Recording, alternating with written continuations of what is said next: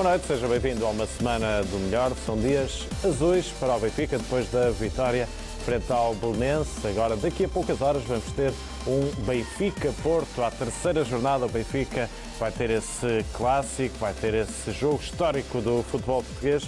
Vamos espreitar esse clássico e vamos também ainda recordar a vitória do Benfica no Jamor frente ao Belenenses por 2-0. João Gonçalves, boa noite. João boa Tomás, noite, boa noite. Boa noite. Miguel Moleiro, boa noite, bem-vindo a uma semana do melhor. Obrigado. Benfiquista da cidade do Porto, não é? É verdade. Como é que é ser benfiquista na, na cidade invicta, Miguel? É ser benfiquista, não, acho que não existe isso ser benfiquista na cidade do Porto. Somos benfiquistas, vamos a qualquer lado uma bomba de gasolina pagar com o nosso cartão e as pessoas elogiam o nosso cartão. Estamos num hotel à espera de alguém e estamos a ver um jogo com os, os rapazes que pegam nas bagagens porque está a, está a jogar o Benfica, não é? É mais importante que qualquer, qualquer hóspede. Portanto, É, é, é ser tranquilo. benfiquista. Ser benfiquista não escolhe geografia. Miguel, sei que eh, já há muitos anos que vais ao futebol. Esta semana comemora- comemoraram-se 36 anos da vitória do Benfica numa final da Taça de Portugal frente ao Porto no Estádio das Antas e estiveste lá nesse É jogo. verdade. Como é que foi? Ora, eh, eu sou, passei a ser benfiquista praticamente por influência do meu padrinho, que era um cavalheiro portista, que, pronto, no, no seu trabalho de doutrina, levou-me ao Estádio das Antas, uma primeira vez em 77, salvo erro, e eh, as pessoas, o que eu mais ouvia falar era Benfica. Perguntava quem é o maior clube. Ah, é o Benfica. E quem é que tem mais adeptos? É o Benfica. E quem é o jogador assim mais importante de, de Portugal? Ah, é um jogador do Benfica. Eu, aquilo despertou-me curiosidade para eu ir pesquisar mais sobre o Benfica. Eu já conhecia o Bento, aquelas, aquele fantástico Bento da seleção, eh, e conhecia o Chalana, e conhecia alguns, alguns bons jogadores, e exp- explorei mais e tornei-me benfiquista. Ele, anos mais tarde, ainda naquela tentativa de não me deixar desviar para o, para o inimigo, não é? Eh, Levou-me a ver esse jogo. Eh, era assim um jogo um bocado estranho para mim, eu não estava a perceber o que é que estava a acontecer, porque era uma final da taça. Em não- agosto, é Sim, impressionante. sim, em agosto, estava calor. E ganhámos. eh, e pronto. Acho que Carlos partir Manuel, dali não é? já, não, já não houve mais argumentos. Miguel, e depois, disso, depois desse, dessa vitória, presenciaste já no novo estádio, ah, no novo estádio do Dragão, a vitórias do Benfica. Tens uma especial, ah, é a vitória do Benfica com dois golos do Lima. Do Lima. E no primeiro gol do Lima, tu estás entre os adeptos do Porto. Como é que festejas esse gol? Conta Não só lá. no primeiro, é no primeiro e no segundo. Eu já tinha aquilo preparado, que eu estava confiante, eh, portanto, eu saltei como uma mola. Eu não vou replicar aquilo que disse aqui porque não é correto, mas eu. Mas o que é isto? Com muita força, muita veemência. No meio dos Estão a brincar com isto, mas eu. O meu companheiro, que por acaso me tinha arranjado o bilhete à última hora, ele era assim. Não, não. E eu pá, não conseguia re- eh, reter tudo aquilo que tinha dentro de mim e queria mesmo estar ali a, manifestar-me. E foi a minha forma de manifestar, sem insul- insultar ninguém e, e pelo menos E ali no... reações negativas ou disfarçaste a tempo? Eu, não, eu achei que os portistas à minha volta achavam que eu era ainda mais portista que eles, porque eu estava tão indignado com a situação, supostamente, que olharam para mim assim, pronto, também a abanar a Está a cabeça. e tal. sofrer. Tenha calma. Mal, mal eles sabiam que estava ali eh, um grande benfiquista ia Um fechar Troia, os golos do Benfica. Miguel, no antigo estádio, tens algum jogo especial que recordes? eh, alguma viagem do Ah, Porto claro para Lisboa para ver o Benfica? Qual é aquele jogo da, da tua vida? É o Benfica-Marselha, a meia-final da, da Taça dos Campeões Europeus, salvo em 89. Viemos todos juntos, não é? No, no autocarro do Porto para Lisboa, eh, com os parcos meios que tínhamos na altura. Fomos comer ali um supermercado, que ainda, em Telheiras, que ainda estava a ser inaugurado. Eh, Lembro-me de haver muitos militares a ver o jogo em que um estava, sentiu-se mal lá para baixo, mesmo para cima dos adeptos do, do Marselha, aquele era vinho tinto, portanto, ainda por cima não era uma coisa assim muito agradável. Era a Benfica, a cor Era a do Benfica, Benfica, pelo é. menos isso. Não é? Uh, mas foram momentos extraordinários quando foi aquele golo que o nosso amigo comum, o Simão, foi o único que viu uma mão naquela, naquele lance. Nós não víamos nada, nós só víamos a bola dentro da baliza e, e era uma alegria imensa e foi, foi extraordinário. Foi realmente uh, um dos jogos da, da minha vida no Estado da Luz, no antigo Estado da Luz. E neste novo estádio também, felizmente o Benfica já tem muitas, Sim, muitas memórias, já tem o inédito tetracampeonato desde logo. Qual é o jogo também que, que mais te marcou? Tens algum? Ora, eu hum, não é por estar eh, agora também eh, focado no Porto, mas gostei muito do jogo contra o Porto, meia final da taça em 2014, salvo erro, com aquele magnífico gol do André Gomes, com menos um jogador em campo. Uh, aquela jogada. E já agora convém recordar, o árbitro era Pedro Proença, portanto, mais uma grande proeza do Benfica ganhar, eliminar o Porto com Pedro Proença a apitar. É incrível. Presidente da Liga agora, não é? Pois. Uh, realmente foi um, foi um momento incrível. Aquele golo é uma coisa que eu nunca mais vou esquecer, ainda guardo o bilhete, porque também o lugar era extraordinário, era muito bom e vi o jogo com muita qualidade e aquilo foi. foi Mas uh, recordo este último jogo com o Portimonense, o ano passado, uh, foi onde o meu coração bateu mais, acho eu, porque aquilo era muito importante nós ganharmos aquele jogo e estávamos ali num resultado negativo e bah, fiquei com lágrimas nos olhos no final, com, com os meus amigos. Uh, portanto, naqueles festejos ainda fui agredido pelos meus amigos, agredido uh, acidentalmente, mas, mas foi um momento muito bem passado e acho que foi também dos momentos que mais gostei de passar aqui. Biel, há pouco falavas eh, desse Benfica do Bento, do Carlos Manuel, aquela geração de 83 que foi uma final uh, e que não venceu, eliminou o Roma, talvez a melhor equipa do mundo Sim. na altura. Tiveste algum ídolo na tua infância enquanto ah, sim, adepto claro. do Benfica? eu, o meu ídolo era o Chalana, o Chalana era hum, é tudo aquilo que eu gostava de ver no futebol, o improviso, aquele estilo gingão, aquela finta, uh, com as fintas de corpo ele tirava dois jogadores do, do caminho. Uh, depois tinha aquele visual também que era muito apelativo, que era um misto de Robin Hood com, com um Pirata das Caraíbas, não é? Uh, e um bigode farfalho de GNR também que, que lhe dava ali um encanto muito próprio. Uh, e tive muita pena depois quando ele saiu para o Bordeus, uh, mas uh, essencialmente era o Chalana e o Carlos Manuel com aqueles remates também que ele tinha uh, 30 metros, mesmo na seleção nacional, que ele marcava muitos golos. Muito bem, fica para já este primeiro apontamento com esse sublinhado para o bigode da GNR. Fantástica essa imagem também. Era um Marca uma era do futebol português, também não é só sim, o Chalana, também desde logo. Do Arthur Jorge, Bastos Lopes, Arthur Jorge, por aí fora. Ficávamos aqui muito tempo a recordar esse visual. Assistência da semana, João Gonçalves. Ora, assistência da semana é inspiração no passado para, para lançar o clássico da manhã. Uh, ontem aqui no aquecimento relembramos alguns, alguns desses clássicos do passado. Hoje, já de manhã, no 10 da manhã, com o Capitão Veloso, também foram recordados. E eu acho que é sempre importante porque o historial entre Benfica e Porto é muito rico. No Estádio da Luz é muito equilibrado e o Porto até leva a melhor e é bom nós termos e assumirmos isso para conseguirmos rapidamente inverter essa, essa tendência. E depois porque acho que o Benfica está num ciclo muito positivo de jogos contra o Futebol do Porto. Hum, não tive, na minha vida de, adepto e de vir ao Estado da Luz, hum, não tive muitas vezes o privilégio de partir para um terceiro jogo com a possibilidade de Benfica ter três vitórias seguidas. Hum, aliás, acho que nunca tive, desde 72, 73, que já não acontece, três vitórias seguidas sobre o Porto para o campeonato. E isto mostra realmente o, o poder da rivalidade entre Benfica e Porto, que é muito repartido. E se colarmos a isto o jogo do, do Dragão, eh, tive a felicidade de ver ao vivo aquela vitória com os golos do Félix e do Rafa. Mais o jogo da luz da primeira volta, que foi muito importante no campeonato, o gol do Seferovic. Eh, e pelo meio, o jogo da Taça da Liga, que ainda hoje eh, soa a injustiça, aquele gol anulado, e, e ainda agora tivemos com o Fábio Veríssimo no, no Jamor e vem sempre à memória esse jogo. Acho que o Benfica tem aqui uma oportunidade histórica de conseguir cimentar este novo ciclo e o novo ciclo só pode ser possível se tu tiveres realmente um historial de, sei lá, 10 anos em que as coisas estejas muito por cima. E já que o Benfica vai em 5 campeonatos em 6 anos ganho, acho que esta altura é a ideal para nós assumirmos que é realmente o nosso rival ao Futebol Clube do Porto e uma vitória sobre o Futebol Clube do Porto pode pôr o Benfica noutra dimensão. João, aproveito a oportunidade para dar os parabéns pelo trabalho de ontem, pela recordação de vários clássicos. Vitório Espadinha diria que recordar é viver. E nas tuas vivências, qual é o clássico da tua vida?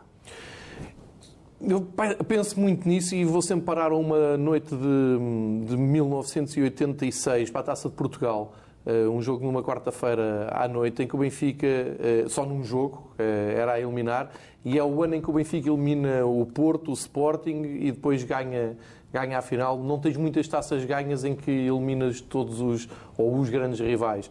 E essa noite as coisas nem estavam a correr muito bem, mas depois o Celso agredido o Carlos Manuel dentro da grande área, dá penalti e o Benfica virou o jogo, numa altura em que se começou a perceber que os jogos com o Porto eram mais que um jogo de futebol e que era mais do que contra 11 jogadores.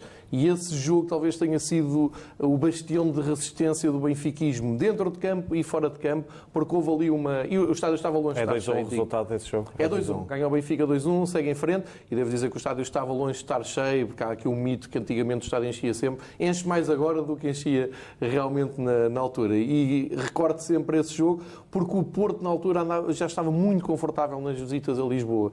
E aí o Benfica reequilibrou as coisas e seguiu em frente e ganhou a taça. João Tomás, qual é o clássico da tua vida? Até é recente. Eu também vou pelaquela taça de Portugal, que ganhámos 3-1 eh, com aquele gol fabuloso do André Gomes que, que fez parecer o, o polvo, parecia uma lula, não é? Nem se conseguiu mexer e ficou todo atarantado com aquele toque por cima, aquele chapéu do André Gomes. Mas por uma razão muito simples, porque, porque foi numa altura em que nós, nós estávamos fustigados, nomeadamente em jogos no Dragão, de tudo nos correr mal, desde, desde arbitragens, desde más arbitragens ou, ou erros próprios, ou entregar também o jogo nas partes finais. E esse jogo fizemos algumas coisas para entregar a eliminatória da Taça de Portugal. Ficámos com 10 jogadores, mas depois conseguimos dar a volta. E não por acaso, eh, esse foi o ano do primeiro título do Tetra. Portanto, eu acho que houve ali uma. Talvez uma viragem, no, no, não é tanto uma viragem no futebol português, mas uma viragem na forma como o Benfica aborda as competições. Porque o que é certo, claro que agora são seis ou sete, são seis, cinco anos e tal de distância, e portanto nós podemos dizer isto com, já com algum distanciamento. Uh, acho que marcou mesmo uma viragem recente, porque nós realmente, o nosso histórico, o Porto, a partir de, dos anos 80, 90, uh, não passou a ser muito famoso uh, e nada condizente com a história do Benfica em relação até quanto ao próprio Porto anteriormente e todos os adversários. Ainda temos mais de 50% de vitórias em jogos de campeonato em casa quanto ao Porto, mas realmente nos últimos anos não tem, nos últimos anos, últimos, últimas décadas, eh, não tem sido muito bom. E eu acho que isso também teve muito a ver com uma certa atitude de olhar para o Porto, de muitas vezes focarmos no adversário em vez de nos focarmos em nós próprios, mesmo nós enquanto, enquanto adeptos. É quase um, era quase um clássico no antigo estádio nos últimos anos, as pessoas estarem mais preocupadas em esperar a, a do Porto para, para insultar os jogadores do Porto, que é um tipo de atitude que nós estamos mais habituados a ver lá. Uh, e eu acho que o Benfica tem que ser superior a isso, tem que ser superior ao Porto e tem que Uh, tem, os adeptos do Benfica têm que ser superiores aos adeptos do Porto nesse aspecto e nós temos sido nos últimos anos e essa vitória acho que ajudou bastante. Miguel, qual é o teu clássico de eleição? Já aqui falaste de alguns, mas qual é aquele, se tivesse escolher, que, que elegias? Uh, eu, se calhar, também iria para este, que já há pouco falei, também do, dos 3-1 do, com o gol do, do André Gomes, porque foi realmente uh, um êxtase total, porque a partir do momento em que o nosso jogador é expulso, uh, fiquei com a ideia de que nunca mais conseguiríamos ganhar aquele jogo, até porque o Porto estava a ter algum ascendente uh, e tudo mudou e foi um êxtase enorme ter, ter estado naquele, naquele jogo, naquele momento. É lógico que dou sempre mais valor aos clássicos para o campeonato do que os, os que são da taça, uh, mas apesar de ser um jogo da taça, achei que foi, foi um momento único. Agora o jogador a ser expulso foi Siqueira, depois mais tarde, já perto do fim, Ricardo, Ricardo Quaresma também sim, sim. Uh, foi expulso. Imagem da semana, João Tomás. É o Benfica na liderança antes da recepção ao Porto, mais para salientar o, o bom início de temporada que estamos a ter. Temos 12 golos marcados, que, que, é algo que já não acontecia, se não me engano, desde 1975. Temos 9 golos, 7 golos marcados também agora aqui no, no, início do campeonato, nas duas primeiras jornadas, também algo que não acontecia também uh, há alguns anos, e, e, mas sobretudo a equipa estar, uh, parece-me, uh, muito focada jogo a jogo, como o Bruno Lage costuma dizer. E isso viu-se no Jamor, viu-se com o Passo Ferreira, tinha-se visto na Supertaça e eu acho que se verá também na, na, no jogo com o Porto, em que o Benfica chega à frente, tem esse, tem esse conforto e eu acho que a atitude será a mesma de que se o Benfica não tivesse em vantagem.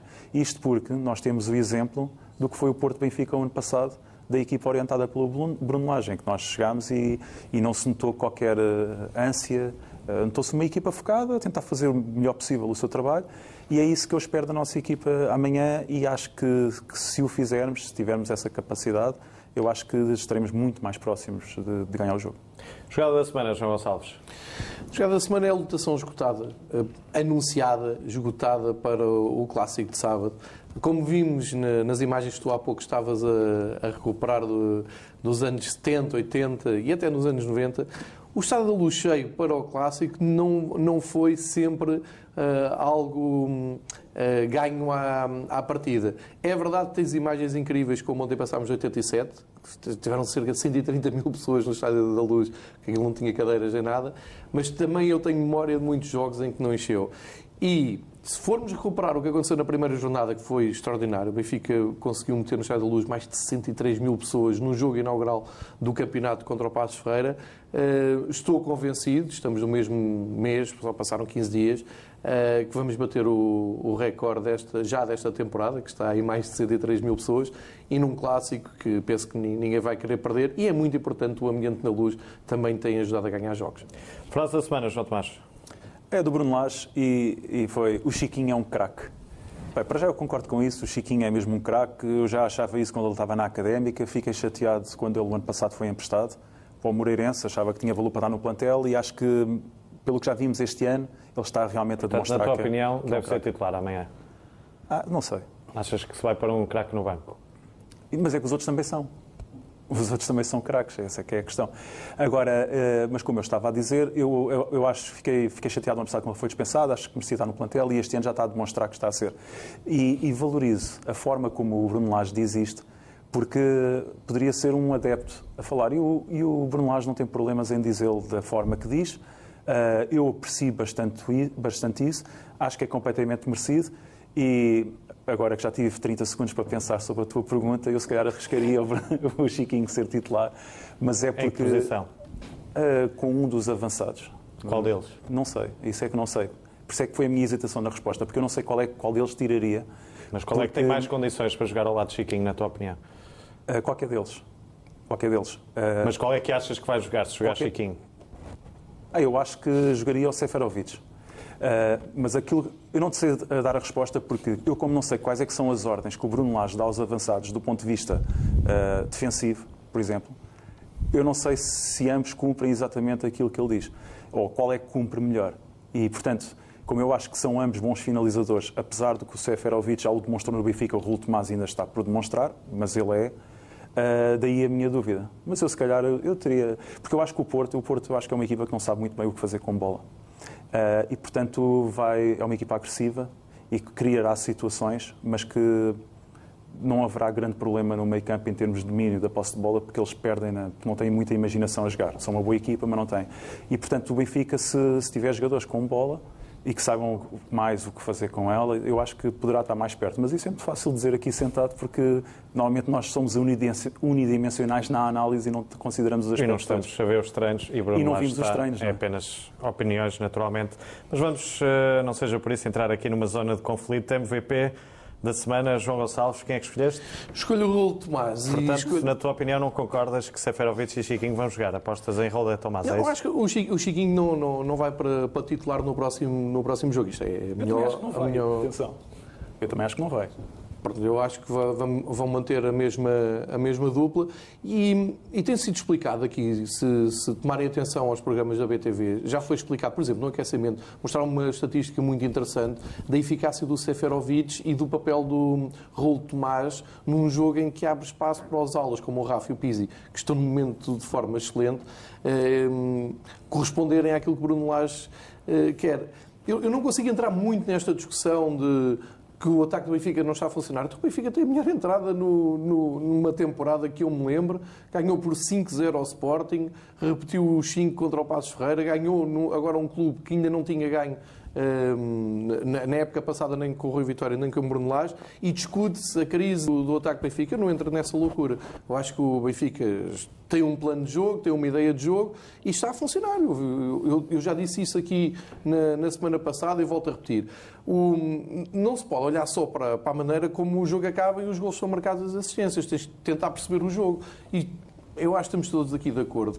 Em cada parte, o Benfica constrói 3, 4 jogadas que poderiam dar gol. No Mas a mínimo, eficácia é outra coisa. Nesse aspecto, eu escolho o, destaco o Raul Tomás, porque ele tem feito um trabalho do zero. O Raul Tomás no Vallecano não jogava assim. E eu acho que ele nunca jogou assim. E o assim é jogar como segundo avançado. Não é bem como segundo avançado. É jogar como aquele avançado que não é Entre linhas mais, não é? É mais entre linhas e que consegue perceber o jogo que vem do exterior para dentro e consegue ser importante nisso. E ter também referência dos marcadores e que o Belenense era uma linha de 5.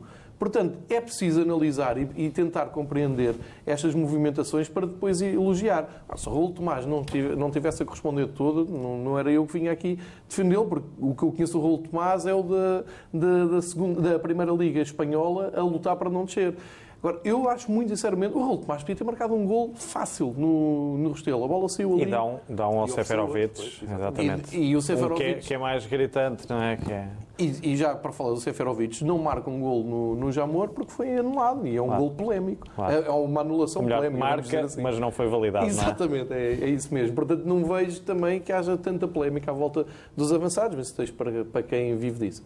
Miguel, e esta discussão, há pouco o João Tomás dizia, e bem, eh, quando se referia a Chiquinho, que é um craque, mas os outros também são. Portanto, aqui esta discussão é, eh, tem a ver também com o plano de jogo, a ideia de jogo de um treinador. Qual é que tu achas que eh, vai ser aqui a dupla de ataque do Benfica? Colocas aqui Chiquinho, uma novidade, tem de forma a surpreender ou apostas nestes dois? Apostas naquilo que Bruno Lage achas que vai, vai apostar? Eu acho que o Bruno Lage é um técnico muito coerente, fundamentalmente sabe aquilo que quer e aquilo que tem conseguido. E tem conseguido ganhar. Portanto, à partida não irá alterar muito. Uh, o Chiquinho poderá entrar mais cedo, eventualmente. Uh, não sei qual Mas vai achas ser. achas que vai manter os dois? Acho que irá manter. Uh, o Chiquinho, para já, tendo em conta a coerência dele, mais uma vez, eu acho que irá ser opção. Mas não, não irá jogar de início. Miguel, como é que foi também, sei que uh, viste também em loco o, a vitória do Benfica, a última para o campeonato no Dragão. Sim. Como é que foi também uh, ver aquela cambalhota no marcador naquele palco? Uh, ora bem, a nossa, o nosso bloqueio contra o Porto, que eu chamo-lhe um bloqueio, há razões históricas para nós o termos, eu acho que era muito psicológico também, que o Jorge Jesus não conseguiu vencer, o Rui Vitória também não conseguiu ultrapassar. Uh, e aquele momento em que o Bruno Lage entra naquele estádio cheio de adeptos adversários uh, que nutrem um ódio uh, assinalável pelo Benfica. E a atitude dele foi, para mim, um, um assumir aquela, aquele desafio e assumir que tínhamos tudo para ganhar o jogo. durante o jogo, isso foi manifestado pelos nossos jogadores. Nós apanhámos-nos a perder uh, com um gol um bocado fortuito e discutível. E, e fora de jogo. E, fora de jogo. Pronto, eu não, não, não sou, não gosto de criar esse tipo de polémicas, mas discutível Ainda para mim. hoje dão o gol ao Adriano Lopes quando o gol não foi dele. Só para não dizerem que foi fora de jogo. Pronto, mas uh, apanhámos-nos a perder e depois daquela reviravolta e aquela pressão massacrante que nós fazíamos na frente pelo Seferovic e o João Félix é fundamental. Aquele roubo de bola do Seferovic é fantástico e é, é, uma cavalgada para o golo que eu acho muito importante. E depois a classe do Rafa fez o, seguinte, fez o, o gol seguinte, como eu espero que também venha a ser fundamental neste jogo, porque é realmente um jogador superlativo na, na, equipa do Benfica neste e, momento. E como é que foi também nas bancadas o apoio dos, dos adeptos do Benfica? Eram 2 mil. Há, aliás, um, um vídeo de um adepto do Porto que, que diz, eh, não vou dizer aqui o vernáculo, mas eles são, são poucos, mas fazem, fazem um barulho. Adiante. Pronto, uh, a qualidade do adepto do Benfica é subejamente conhecida, porque nós, nós focamos-nos no amor ao nosso clube, fundamentalmente. Portanto, não precisamos de gritar impropérios ao clube adversário e estamos focalizados naquilo que é uh, transmitir o nosso amor ao clube e o nosso apoio. E então foi, foi incrível aquela, a vivência daquele segundo golo. Foi um momento também de um êxtase enorme e, e naquele momento tive a certeza que já não perdíamos o jogo. Mesmo quando o Gabriel é expulso, que nos deixou um bocado receosos. Eh, eu achei que já não perderíamos aquele jogo, porque foi realmente um momento muito. Eh, foi um golpe muito duro para, para as aspirações do Porto. Naquele, e bem lembrado, Gabriel foi expulso na primeira mão. Eh, foi lema, coisas que acontecem quando o adversário é o Porto. Avançamos para a MVP da semana, junto mais precisamente o jogador que dá a vitória no Dragão no último jogo do campeonato. Sem dúvida. E, e, já agora que a seguir ao gol do João Félix, quando lá foi buscar depois de ele fechar o gol do joelho, já estava com a bola na mão para, para, para, o Benfica ir à procura do segundo. E essa é uma atitude muito à Benfica. O, o Rafa fez uma exibição maravilhosa no, no Jamor. Uh, as, suas, as suas iniciativas individuais uh, que nós já estamos habituados a ver e que até tínhamos falado aqui num, num programa anterior, uh, foram, foram mais que muitas. Ele, ele realmente fez uma exibição muito aprimorada nesse aspecto. Marca um gol fabuloso e foi, foi o grande motor da equipa, na minha opinião, uh, a conseguir ultrapassar a tal linha de 5 e a tal linha de, de 4,5 do meio campo do, do Bolonenses, que, que, enfim, os elogios ao Silas pelo seu futebol muito positivo, eu acho que são, são muito exageradas, porque ele tem um futebol de posse, sem dúvida alguma, mas é uma posse defensiva que não procura atacar e que depois é muito difícil de jogar contra eles. Eu também compreendo porque ele jogou contra o Benfica, não é? Mas pronto. Uh, e o Rafa conseguiu, com a sua velocidade, com a sua, com a, com a sua técnica, conseguiu uh, furar aquelas linhas, criar perigo, uh, foi parado constantemente em falta. Esta semana, uma das newsletters do site do Benfica tinha a expressão caça ao Rafa e foi sem dúvida alguma, porque é a única maneira de o parar. Uh, e só espero que, que, que, os árbitros tenham atenção a isso, porque, porque nós temos que proteger o talento. E, portanto, e o Rafa, que, que para mim é o jogador mais desequilibrador do Benfica, uh, fê-lo outra vez no Jamor e eu acho que será determinante na, em maior parte dos jogos, porque neste momento pelo menos para mim, é o meu, é o meu jogador preferido. Eu acho trunfo do Benfica neste momento. É, é. Uma palavra, como é que defines a exibição do Rafa em Belém? Uh, em Belém? Uh, extraordinária. É que foi mesmo. Não queria estar a dizer extraordinária, mas foi. Queria dizer, dizer umas desses? Uh, magnífica. magnífica. Só para não dizer extraordinária, porque eu digo muitas vezes essa palavra. Uma palavra, João Gonçalves. Desequilibrador. Miguel. Fantástico. João. É o Astronfo, Rafa? É neste início de... É. Porquê? É porque ele desequilibra, é, é o jogador que tem, tem feito as melhores rupturas e quando o jogo está previsível e quando o jogo começa a ficar mais bloqueado para o Benfica, é ele que tem assumido sem medo. E depois, nos últimos dois anos, o Rafa tem tido aquele desbloqueio que nós uh, apontámos aqui quando ele veio do Braga, que é a finalizador. Se fores ver o historial dos jogos com o Porto, ele leva já dois clássicos seguidos a marcar. Marcou na Taça da Liga, marcou no Dragão e, portanto, é um jogador que aparece nos grandes momentos. No jogo com o Miguel, há pouco estava a falar do Portimonense, eu também estava uh, a ficar nervoso com o desenrolar do jogo e apareceu o Rafa do nada a desequilibrar e a marcar. Neste momento, acho que é o jogador em melhor forma do Benfica. Uma pergunta direta de escolha rápida. Se amanhã tivessem que tomar conta do jornal, imagine-se, o jornal A Bola, bola, tivessem que escolher dois protagonistas, um de cada lado, quem é que escolhias, Miguel? Rapidamente. Uh, Rafa e Danilo. João. Uh, Rafa pela positiva, Sérgio Conceição pela negativa. Não, jogadores. Ah, jogadores. Uh, pela negativa, o guarda-redes do Porto. O, eu escolhi o Corona por ser a grande, a grande dúvida do jogo e escolhi o Rafa, o Rafa que pode estar à frente dele. Muito bem. Na segunda parte vamos voltar a falar uh, do clássico, vamos espreitar também o 11 da vida uh, do Miguel Meleiro, vários assuntos, vários temas para ficar por aí. Fique por aí, até já.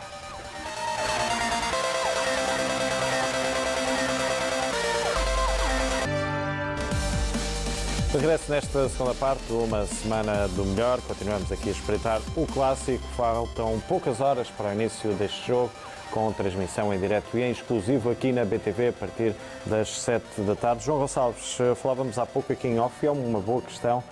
Se tivesse de escolher um facto dos clássicos, um momento dos clássicos, escolhe lá um. Posso escolher o, o gol que o Petit marca ao Vitor Bahia e é anulado, porque acaba por ser simbólico, acho que até acaba por ser a justiça poética ao Benfica ser campeão nesse ano, mas ainda contra algo que o Benfica muito teve que combater e a minha vida, a minha infância, a minha juventude é passada com, com esses momentos. Aliás, vou dar outro momento sem ser na luz, no, nas Antas, das coisas mais surreais que eu vi na minha vida. Foi o Amaral, em 94, numa supertaça, a marcar um gol que toda a gente fechou e que os jogadores do Porto foram buscar a bola para ir pôr no meio campo rapidamente para reagirem e depois o gol foi anulado uh, fora de jogo, não foi? foi não sabemos fora... bem, só sei que o Sim, árbitro foi... é um tal de Donato Ramos. Donato Ramos, que depois apareceu até na televisão a explicar o inexplicável. E isso foi, foi a minha vida. E muita gente mais, mais nova acha que isso é mito e acha que é exagero das pessoas mais velhas e acha que é exagero dos mais benfiquistas acérrimos que se calhar estavam revoltados na altura por não ganhar, mas não, aconteceu. Vou-te dar outro, o Camarov. Já chega, João, vamos deixar, vamos deixar Vou também. Deixar Já pergunto só, até porque falaste nesse, nesse momento, como é que eh, analisaste, interpretaste, sentiste esse talvez um dos maiores erros eh, da história dos clássicos. Eh, uma brincadeira esta semana entre no, no, canal da Federação. Como é que olhaste para aquilo? Conseguiste rir-te daquilo? Ou... Não, não acho piada nenhuma. Eu vou voltar a repetir. É que aquilo é a minha vida. não acho piada, porque há pessoas que levam o futebol como um passatempo e, e bem, levam isto de uma maneira mais leviana.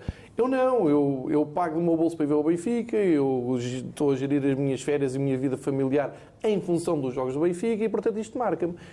Esse gol que o Petit marca, eu estava na luz, claro, também vi a bola entrar. Tens no YouTube uma reação da RTP na altura faz o resumo, tu deves conhecer o jornalista que faz o resumo, e que diz que a bola esteve lá dentro, mas o árbitro achou que não. É Alexandre Albuquerque. O Alexandre Albuquerque diz a bola esteve lá dentro, mas o fiscal de linha olha para o árbitro e acham que não. Portanto, isto aconteceu. Aliás, a capa da bola no dia seguinte é a bola entrou, não é? Exatamente. Com uma fotografia, com, uma fotografia com, com, a bola lá dentro. Isto é na altura do, do Euro 2004, enfim.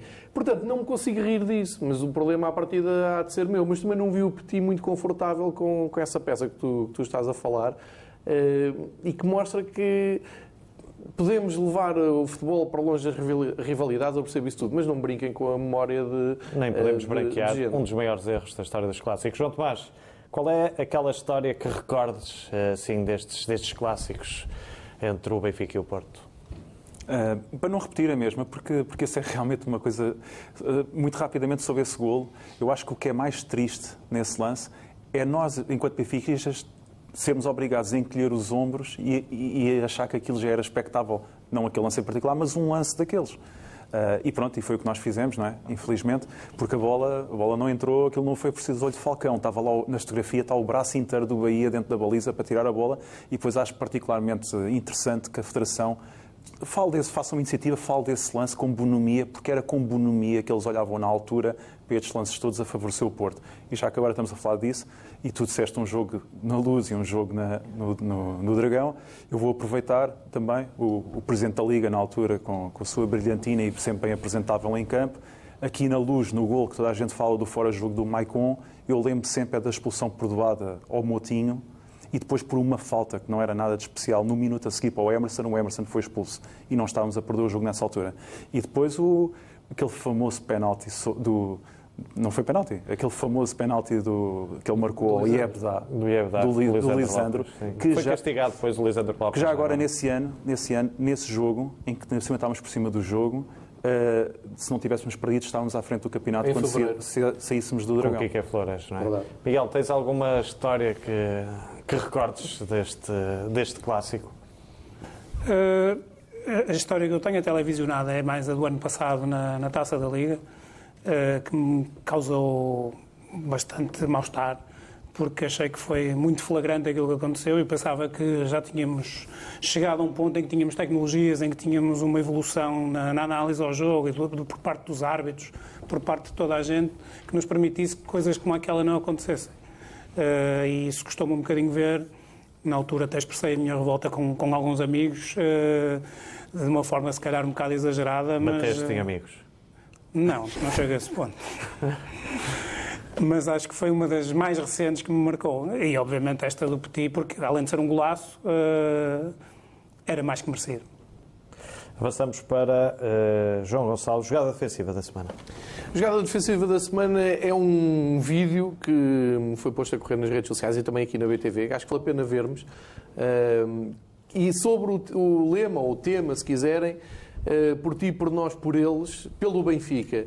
E o Miguel há pouco tinha dito isto mesmo, que o apoio que tu referiste, que, os adeptos do Porto até acham estranho no Dragão com 2 mil ou 3 mil pessoas, é possível porque, como disse o Miguel há pouco, e muito bem, os adeptos do Benfica focam-se no apoio à equipa e não se preocupam em eh, arranjar cânticos a ofender os adversários, sejam eles quais forem. E isso uh, traz, traz frutos uh, a médio prazo, nem diga longo, a médio prazo, porque cria uma cultura mesmo nos adeptos mais novos de ir ao estádio e só se preocupar com o Benfica, com o momento do Benfica e com o momento do jogo do Benfica. E isso Vou dar aqui um exemplo. Eu estava no Dragão quando o Porto faz um 0, recebe N mensagens a dizer o gol é irregular, mas tu sentes que não vais poder fazer nada. É como o Bruno Lage disse depois do jogo da Taça da Liga. Não podes controlar é andar em frente para tentar uh, dar a volta. Os adeptos sentem isso e quando o Porto faz um zero no Dragão, toda a gente naquela a sentir assim, ok, podem marcar, até pode ser irregular, nós vamos ganhar isto. Temos melhor equipa, estamos a jogar melhor futebol, vocês estão claramente com medo do futebol do Benfica e foi isso que aconteceu e por isso acho muito feliz este, este vídeo. Já agora há um momento também que eh, na altura sublinhaste aqui numa Semana do Melhor, que é a vénia dos jogadores do Benfica, não é? Algo que não é uh, vulgar, digamos assim. É? Nunca tinha acontecido que eu me lembre, uh, já fui ver muitos jogos às Antas e também ao, ao Dragão, e há, duas vénias. Há quando o Benfica entra uh, naquela cerimónia uh, inicial, oficial, para, para o alinhamento dos jogadores, a equipa teve o cuidado de se alinhar perante aqueles 3 mil adeptos que estavam, e é verdade, poucas vezes vi tão boa energia naquele canto do, do estádio do, do, Dragão e fizeram uma vénia. Eu acho que começou aí a vitória, muito sinceramente. Uma ligação incrível e sentiu-se, mais do que nós sentirmos isso, porque para nós, os jogadores fazerem a vénia ou não fazerem, o apoio vai ser igual.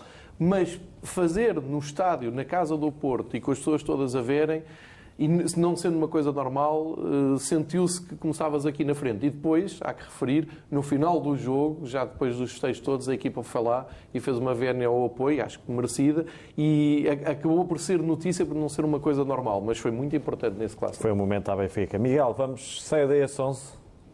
Eu queria fugir um bocadinho à vossa norma. Uh, vou falar do, obviamente, eu já explico porquê, do 11 que eu acho que é o 11 da minha vida. O 11 da minha vida foi Vlaco Dimos, André Almeida, Ferro, Ruben Dias, Grimaldo, Gabriel, Samaris, Rafa, Pizzi, uh, Jonas e João Félix.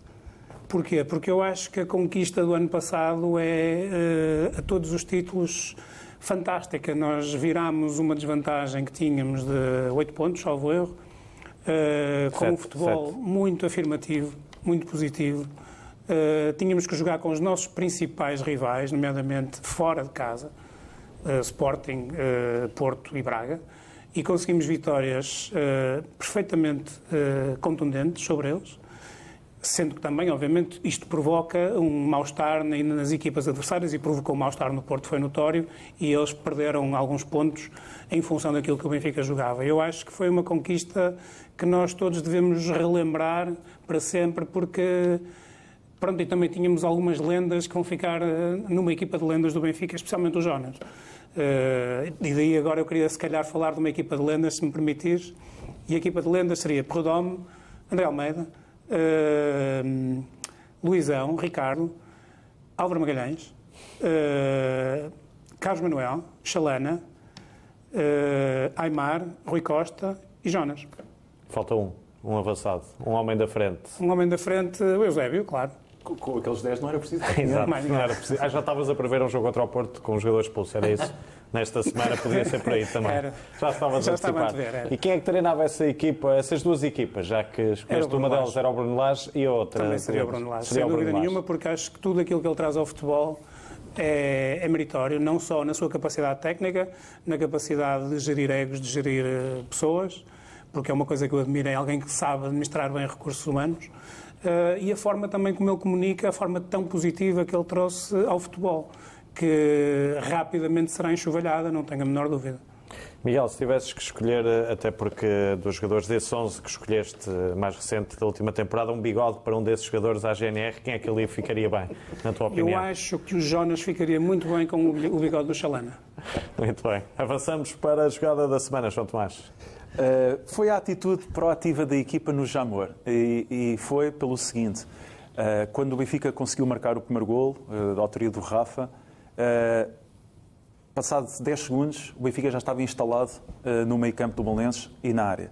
Depois, quando foi o gol super escrutinado, com aquele zelo todo e aquela minúcia toda da, da dupla, da inefável Xistra Veríssimo, e o gol foi, foi, não foi validado, uh, e estava-se perto do final do jogo. Uh, podíamos ter ali abanado um bocadinho, porque, porque enfim, porque podíamos, podíamos empatar o jogo. E o que a equipa fez foi logo no minuto a seguir, já estava a marcar o segundo gol outra vez. E este é um tipo de atitude que, que eu acho que é, que é muito à Benfica, que é uma atitude que tem sido comum desde que o Bruno Lage no Benfica, uh, e, que era, e que era um aspecto que eu, não, que eu não apreciava particularmente no tempo do Rui Vitória e do tempo do Jorge Jesus, em que muitas vezes em jogos fora o que era mais comum era quando o Benfica marcava recuar sempre um bocadinho para dar, para dar campo ao adversário e para depois poder explorar melhor as transições ofensivas, que é uma estratégia que é válida, só que eu prefiro outra, prefiro o Benfica sempre instalado lá em cima. Uh, e pronto, e o Benfica lá ganhou 2-0 e o Bruno Lage nos seus primeiros 21 jogos no campeonato tem 95% de vitórias, 95 pontos alguma coisa, uh, que é de longe o, o melhor de sempre do Benfica nesse aspecto. Uh, só o Riera é que se aproxima em 62, 63 com 85%, e depois há mais quatro treinadores com 80 e um.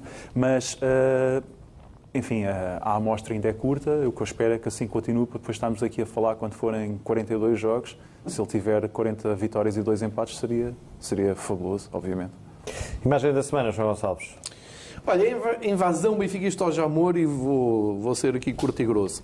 Quem é que puxou os adeptos do Benfica e proporcionaram esta bela imagem num dos topos, porque o outro estava fechado? Quem é puxou os adeptos do Benfica para o Jamor? Foi o Benfica. Quem é que convidou os adeptos a comprarem quase 20 mil bilhetes para irem ver um jogo do campeonato em condições horríveis. Foi o Benfica. E porquê que a Liga e o Belenenses não convidam? O Belenenses não tem adeptos, portanto, quanto menos lá tiver, melhor.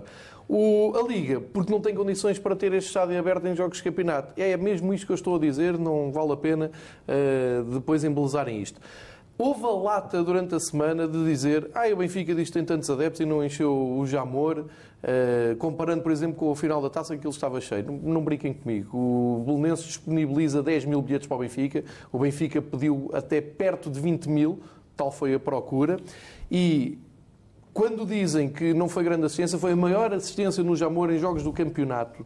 Desde que o Bolonense lá está, foi o Benfica. Não foi o Porto, não foi o Sporting, nem foi o Benfica no ano passado. Foi este ano.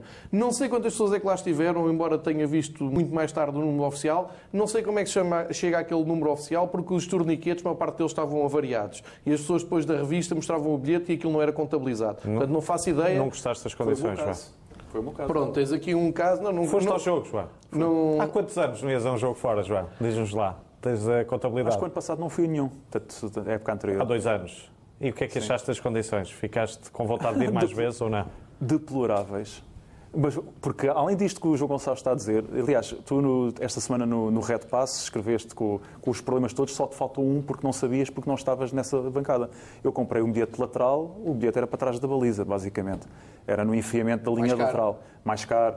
Uh, a Liga é que permite isso. A Liga é que faz a vistoria ao estádio e define os lugares. Portanto, ficaste Portanto, sem vontade de voltar a ver um jogo do Benfica fora depois daquilo? Não, eu adoro ir e eu, eu, a maior parte das vezes que não vou é porque eu tenho uma obrigação, que são os jogos de basquete em casa do Benfica, e vou muitas vezes para o estrangeiro e isso uh, perturba-me. Mas uh, uh, aquilo que o João Gonçalves escreveu no blog e falou, falou desde a da entrada, da péssima organização, falaste até do ninho de vespas atrás da, da baliza. É. Uh, aquilo das cadeiras que estavam absolutamente nojentas, que é, é impressionante. Uh, depois ainda houve essa do, do, do bilhete para, para, a lateral, que, que no, o meu, no meu caso, era atrás da baliza, mas depois, fui, depois vi o jogo em pé para ver mais Mas a notícia é mesmo teres ido a um jogo fora, não é? Dois é. anos depois e agora tinha, com estas tinha, condições... Tinha muitas, calhar... tinha muitas saudades. Exato. E, e, quer dizer, Gonçalves, para terminar, termina sim, só o teu sim. raciocínio. Não só para dizer que o Benfica, na prática e oficialmente, foi a, o clube que mais gente levou ao Jamor em jogos do, do campeonato, em condições que são feitas para não ir lá ninguém. Porque foi isto tudo que o João Tomás disse, foi isto que eu também já tinha dito na, na segunda-feira aqui na, na, BTV, e aquilo é um convite descarado para as pessoas não irem ao, ao futebol. Portanto, não briguem comigo quando vêm dizer uh, que as assistências são baixas porque as pessoas não, não gostam de futebol. Não. As pessoas fazem um sacrifício não, não e é para ver o Benfica. Não havia um provedor de, dos adeptos na, na Liga? Pois, isso era uma figura que, que existiu, neste momento desconheço não se era, existe era ou não. Jorge Cadete, não é? Sim, foi Jorge Cadete, eu penso que agora já não é, não sei se essa figura existe ou não. Eu sei é que. Uh, não sabes, João Tomás, também, quem é o provedor de, dos adeptos da Liga. Não? Mas alguém liga a isso? Quer dizer, a nós... Liga, Liga. Ah, mas a Liga, essa é uma fanchada, quer dizer, então cada vez que nós vemos, sei lá, finais da Taça da Liga, uma prova que existe porque a Liga existe, cada vez que fomos jogar a, a e isso foi a, tudo, foi a quase todos, a, a Leiria, a Coimbra, a Aveiro, era sempre uma confusão inacreditável aquilo, isto o que demonstra é que o Benfica tem antes experiência de ter um estádio com, com muitos adeptos. E o, os, outros, os outros clubes e a própria Liga, porque isso também acontece em finais da Taça Liga, por simplesmente não tem. Uh, essa confusão das entradas uh, foi, foi inacreditável quando acontece num jogo em que é só benfiquistas. É que na final da Taça Portugal nós ainda podemos pensar, ok, o Estado está dividido e tal. Ali é só benfiquistas. Não, não, se, não se consegue compreender. E não é um problema novo no Jamor. Queres concluir ou já concluíste? Já, já concluí. Miguel, também te costumas ter estes problemas nas, nas deslocações? Sim, problemas uh, que eu julgava que já não existiriam. Eu lembro, por exemplo, o, ano, o Rio Ave, uh, o penúltimo jogo da época passada, provavelmente, a entrada era feita a conta-gotas, uh, portanto, o segurança já nem, fazia, já nem fazia revistas, ele rasgava o bilhete como se fosse nos anos 70 e as pessoas entravam. Uh, pronto, aquilo era mais uma figura de controlar os carrinhos de choque do que controlar o acesso a um, a um estádio de futebol. Moreira de Cónegos, igual, uh, cerca de uma hora para conseguir entrar dentro do campo, uh, porque as revistas são feitas também a conta-gotas, está uma pessoa a fazer a revista sem o mínimo de experiência para a fazer. Uh, e as condições são, são absurdas. Por exemplo, o estádio de Santa Maria da Feira também, não, não entendo como é que é um estádio, um estádio aceitável para, para receber jogos de, dimensão que o Benfica provoca. Quando digo Benfica, provavelmente os outros grandes também o provocarão, mas eu só, só vou aos jogos do Benfica, em que barreiras que caem porque as pessoas se debruçam nelas. Uh, existem várias coisas neste país que não, não, não dá para entender. Eh, como dizia o João Tomás, o Benfica tem muita experiência em organizar eh, jogos com muita gente, o Porto e o Sporting provavelmente também. Eu acho que a Liga poderia auscultá-los e pedir a ajuda deles quando as suas equipas se deslocam eh, fora para tentar controlar tudo de uma forma bastante mais profissional do que aquilo que acontece. João Gonçalves, por acaso, há pouco o Miguel falou ali no penúltimo jogo do ano passado frente ao Rio Ave. Não sabes como é que está a história da bancada? De... Isso é, é, mais uma das aberrações do futebol português. Quer dizer, no último jogo do campeonato, o último jogo do Rio Ave em casa, do campeonato, eh, foi a maior enchente que eu me lembro, e eu tenho ido a muitos jogos nos arcos. Lembro-me de uma enchente absolutamente descontrolada. E no primeiro jogo do campeonato, isto é, três meses depois, a bancada pode vir a ser demolida por falta de condições. A única coisa que me vem à cabeça é que não a brincar com, com isto, não a brincar com a segurança dos adeptos, não a brincar com, com, com tudo isto. E a tua pergunta tem razão de ser, é que ninguém percebe o que é que se passa, porque tanto pode vir a ser aberta, como pode vir a ser demolida. Há aqui qualquer coisa que não bate bem. Sendo que o Estádio dos Arcos não tem topos, só tem uma bancada central dos adeptos da casa e essa visitante que é para demolir, eu não sei o que é que vai acontecer. No... É que o campeonato começou agora. Há de lá ir o Porto, há de lá ir o Benfica, o, o Vitória leva muita gente e o jogo foi cancelado porque já tinham esgotado a bancada. É uma boa questão para nós seguirmos nos próximos tempos. Já agora também queria fazer uma ressalva nesse jogo. Uh, estrategicamente, primeiro foram deixados sair os adeptos da equipa da casa quando os adeptos do Benfica eram em superior número aí umas 20 vezes, suponho eu, e ficaram dentro do estádio, todos aglomerados nas saídas e bloqueados enquanto não saíam todos os adeptos da equipa da casa. Logicamente que é uma, será uma política da Liga que primeiro saiam os adeptos da casa, mas tendo em conta a dimensão da massa dos adeptos da equipa adversária, se calhar teria sido mais seguro e mais indicado ter, ter acontecido de outra maneira. Claro. Frase da semana, João Gonçalves. Olha, do Krovinovic, eh, em jeito de boa sorte para o, para o clássico, ele não esquece os adeptos e diz: grande clube com adeptos fantásticos. Isto acaba por ganhar uma dimensão mais importante porque o Krovinovic está em grande no West Bromwich, uh, deu um gol agora já na, na jornada do, do, fim de semana passado, incorporou-se muito bem no WBA, como, como se lê aqui, e está a ser uma mais-valia do Championship, segunda divisão eh, inglesa. E os adeptos do West Bromwich são fantásticos. O estádio é daqueles à antiga, com umas bancadas muito clássicas ao futebol inglês, e portanto ele está a ser muito acarinhado. E neste momento, ele dar uma entrevista e lembrar-se adeptos do Benfica, desejando boa sorte para o Clássico, acho muito, muito carinhoso da parte do Korovinovic e desejo numa grande época. Estou a acompanhar os jogos dele no Championship com todo o interesse. E estamos a falar aqui do Benfica e Rio Ave. Cá está a sequência. Korovinovic, nada é ao acaso. Jogada ofensiva da semana, João Tomás. Uh, foi a defesa que o Vlaco Dimos fez a terminar a primeira parte. Por acaso não sei se temos imagens ou não, mas uh, temos. Uh, porque além de ter sido uma excelente defesa, e, e poderia ter complicado o jogo. Eles faziam 1 a 0. Uh, eh, isto é mesmo que é, o que é um guarda-redes de um, de um clube grande, que é não ter trabalho algum, praticamente, e de repente tem que fazer a defesa do jogo completamente contra a corrente do jogo. E, e por acaso, eu não me lembro mais nenhuma defesa do Vlaco Dimos esta época no Campeonato Nacional. Uh, nenhuma. Não, pode ter havido uma ou outra, mas não há nenhuma. Houve um remate aqui do Molense também perigoso, na, na, podia ter sido perigoso na segunda parte, que foi ao lado. Quanto ao Passos de Ferreira, só penso, penso que eles só conseguiram criar uma, uma oportunidade de gol que, que a ao lado. E, portanto, na única defesa que ele fez, faz uma defesa extraordinária e, portanto, eu acho que é, é assim que é um guarda-redes de clube grande uh, e espero que o Vlaco Dimos continue a, a, demonstrar que é um grande guarda-redes. João Gonçalves, tu uh, consideras que é o melhor Vlaco Dimos do Benfica? Há pouco o Tomás falava nas poucas defesas, mas se espreitarmos a pré-época, onde fez também grandes exibições, acreditas nisto, que é o melhor Vlaco Dimos no, no o melhor Benfica? período dele, sim. Eu penso que o Vlaco Dimos, precisamente desde o derby aqui com, o Bolonense, em que cometeu aquele erro, tem vindo sempre a subir. Ele tem mostrado algo que, que é muito importante para ser o guarda-redes de equipa grande, é mentalidade, mentalidade forte, uh, estar motivado. Eh, ele deu esses sinais, como tu dizes, na pré-temporada, tal como tinha dado no ano passado, porque se recordarmos um Penso ano. que foi o jogo contra o Milan, não é? Que no fez Milan esteve incrível. Esteve incrível. Ele e o poste, mas ele esteve, esteve incrível. E isso faz-me lembrar que há um ano, na pré-temporada, também se avançava com o Sevilar, o Varela tinha saído, e falava-se hum, no Sevilar para a baliza. E ele aparece no jogo com o Dortmund, num jogo que acompanhámos aqui, também com uma exibição estrondosa. Agora, o grande desafio do Vlaco Dimos é este, é estar o jogo todo a ver como nós e de repente ter que se chamar e valer pontos ao Benfica, valer o 0-0. E ele, nesse aspecto, cresceu muito e acho que sim, está no, na melhor fase dele, está motivadíssimo, é um dos jogadores em grande forma do Benfica.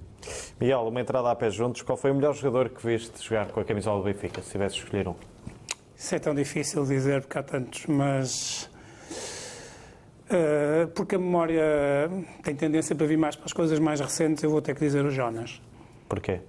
Porque o Jonas, desde o primeiro toque que o vi dar numa bola, que achei que havia ali um craque, e depois, pelo que fui vendo na, na, evolução da carreira dele, e dentro do Benfica, obviamente, os momentos que ele nos deu são momentos que são inesquecíveis. Aquele, aquele gol no Bessa, uh, algumas das assistências que ele fez.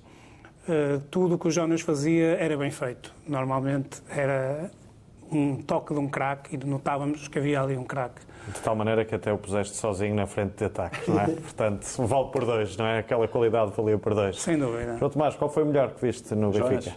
E não é pela memória curta, é, por, é precisamente por ter memória do que vi, para mim é o Jonas. João Gonçalves, mantens uh, o Michael Thomas? Michael Thomas, não, não, estava, olha, ia ser injusto, não me lembrava de Michael Thomas. Não, vou para Fernando Chalana, porque não há grande documentário dele visual daquilo que ele fez, mas eu guardo Uh, são anos muito uh, que guardo muito frescos na memória porque foram as primeiras imagens que tive de Benfica e aquilo de 15 em 15 dias ver Chalana ao vivo acho que ninguém ultrapassa eu vejo no Chalana aquilo que os, as pessoas mais velhas viam no, no Eusébio para mim é o Chalana em relação à descrição do bigode, nunca tinhas ouvido tal coisa? Não, nunca tinha ouvido, mas faz sentido. Porquê, Miguel? Porque era comum, nos anos 80 sempre nos aparecia um GNR Uh, o denominador comum era o bigode, além da barriga, não é? Também tinha uma barriga proeminente. Em relação ao Rocha Duarte e Companhia, também era um GNR para ti? Não? Era. Era. Consideras? A ciência da semana, João Tomás. Dizias falar no Rocha? Não, o Rocha fazia lembrar o Borges dos Chaves. Exatamente. falava era, muito era. disso. António Borges era igual a António Borges. E ao vermelhinho havia ali uma sequência Ah, de, de cromos O Borges parecidos. parecia um lenhador. Eh, olha, Um pior no Porto, que era o Matias. É, Matias, uns anos depois, é a Vitória de Guimarães e Porto. Duas coisas do futebol português dos anos 80 dessa altura eram os bigodes e era a proliferação, a queda de cabelo aos 20 e poucos anos em jogadores do Porto, que havia muitos jogadores sem cabelo, era uma coincidência enorme. Verdade? André, Havia vários, é? Bandeirinha. Bandeirinha, Semedo. Semedo. Jean Pacheco. parecia que eram escolhidos a dedo para isso, é uma coincidência enorme. Já o Casa Grande era ao contrário. Esse tinha muito cabelo, é curioso, não é? O, a assistência o, foi o do Sérgio Andrade, ontem, no segundo gol do Benfica, o segundo gol do Benfica no Sub-23 contra o Feirense. Eu escolhi também mais pela jogada toda, para realçar que o Sérgio Andrade é um jogador que andou emprestado e ontem fez uma exibição espetacular. A jogada que ele fez logo no primeiro minuto de jogo é maravilhosa. E depois o gol do Ronaldo Camará, do Sub-23 este ano, que eu acho que, que é ah, vou acompanhar com mais interesse porque parece-me que os plantéis este ano estão mais estabilizados entre a equipa B, sub-23 e, e sub-19.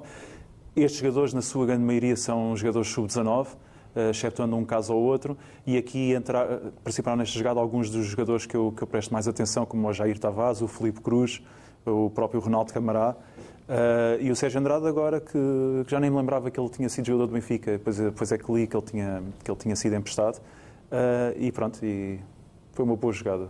Melhor em campo ontem, na tua opinião? Uh, o Ronaldo Camará. E melhor em campo no jogo da equipa B, que hoje aconteceu às 7 da tarde.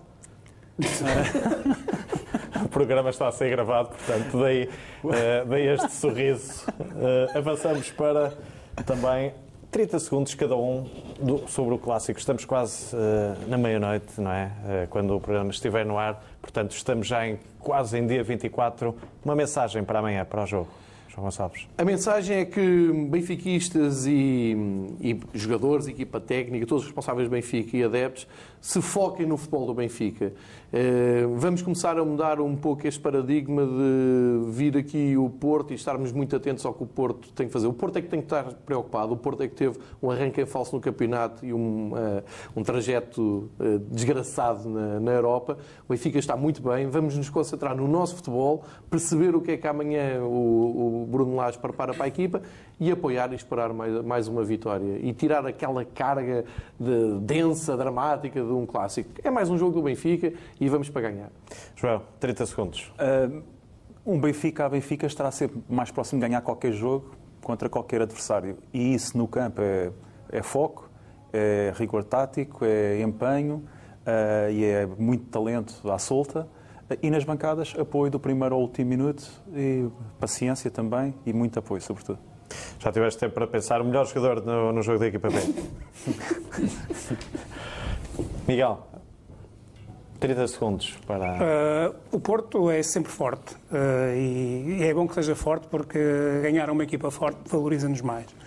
Espero que o Benfica esteja igual a si próprio, uh, como tem sido nesta era do Bruno Lage, muito afirmativo, com boas trocas de bola. Nós temos um plantel superior ao do Porto, mas isso tem que ser colocado em campo e vencer o jogo, sem dúvida, sem grandes quesilhas, sem grandes casos, que é o que nós esperamos sempre e, e, vitória do Benfica, claro. Miguel, para terminar, recupera só esse momento onde festejaste o golo no meio dos adeptos do Porto, no estádio do Dragão. recupera só esse momento para terminar. Foi um, um momento foi que eu preparei e mal foi golo, eu saltei como uma mala e eu...